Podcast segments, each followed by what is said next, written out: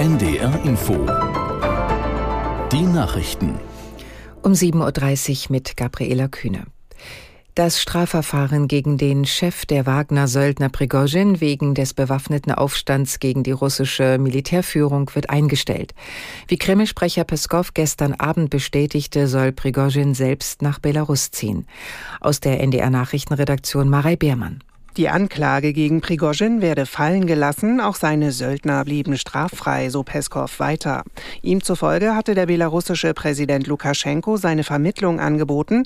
Er kenne Prigozhin seit etwa 20 Jahren persönlich. Am Freitagabend war der seit langem schwelende Machtkampf zwischen dem Söldnerchef und dem russischen Verteidigungsministerium eskaliert. Wagner-Kämpfer marschierten in Richtung Moskau mit dem Ziel, die Militärführung zu stürzen. Am Abend verkündete Prigozhin dann überraschend den Rückzug seiner Kämpfer, um ein Blutvergießen in Russland zu verhindern. Der Kreml dankte Lukaschenko in einer Erklärung für seine Dienste als Vermittler. Zugleich betonte Moskau, der Aufstand der Wagner-Gruppe beeinträchtige keinesfalls die russische Offensive in der Ukraine. Der ukrainische Präsident Zelensky sieht den Machtkampf zwischen dem Chef der Wagner-Söldner Prigozhin und der russischen Staatsführung als Zeichen für Russlands Schwäche. Die Situation zeige, dass in dem Land niemand die Kontrolle habe, sagte Zelensky vor dem Abzug der Wagner-Kämpfer. Aus Köln Rebecca Barkt. Der Mann im Kreml habe Angst, komplettes Chaos sei in Russland ausgebrochen, es fehle jegliche Berechenbarkeit, sagte der ukrainische Präsident. Die Ukraine aber werde in der Lage sein, Europa vor jeglichen russischen Truppen zu schützen, egal wer sie kommandiere, sagte Zelensky. Er wiederholte seine Forderung an den Westen der Ukraine, Kampfflugzeuge zu geben und plädierte auch für einen NATO-Beitritt der Ukraine. Heute könnte zum ersten Mal in Deutschland ein AfD-Politiker Landrat werden. Im Kreis Sonneberg in Thüringen stehen sich der AfD-Bewerber Sesselmann und der amtierende CDU-Landrat Köpper in einer Stichwahl gegenüber. Im ersten Durchgang vor zwei Wochen fehlten Sesselmann nur wenige Prozentpunkte zum Wahlsieg. Vertreter von Linke, SPD, Grüne und FDP in Thüringen riefen ebenso wie der Deutsche Gewerkschaftsbund dazu auf, Köpper zu unterstützen. In Thüringen wird die AfD vom Verfassungsschutz als erwiesen rechtsextrem eingestuft und beobachtet. Die Linkspartei fordert, den Mindestlohn auf 14 Euro anzuheben.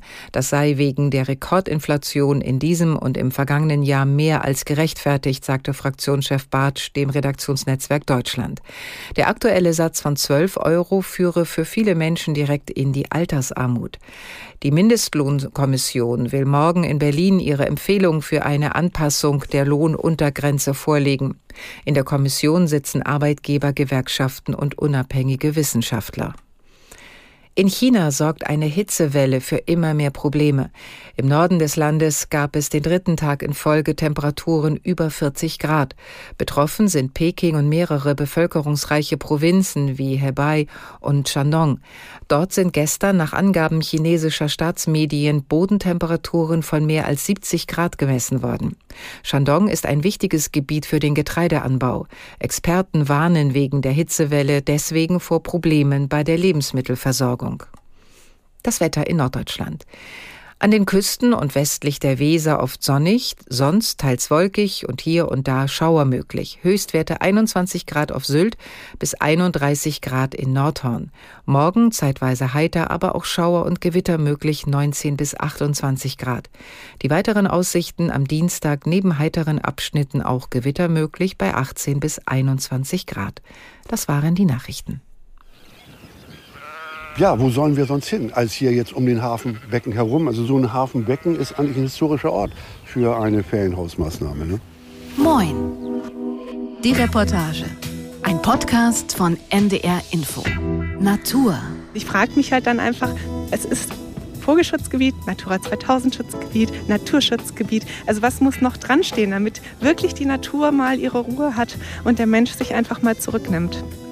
Wir sind heute an einem abgelegenen, aber dennoch viel besuchten Ort am Meer. Es geht um den Speicherkoo.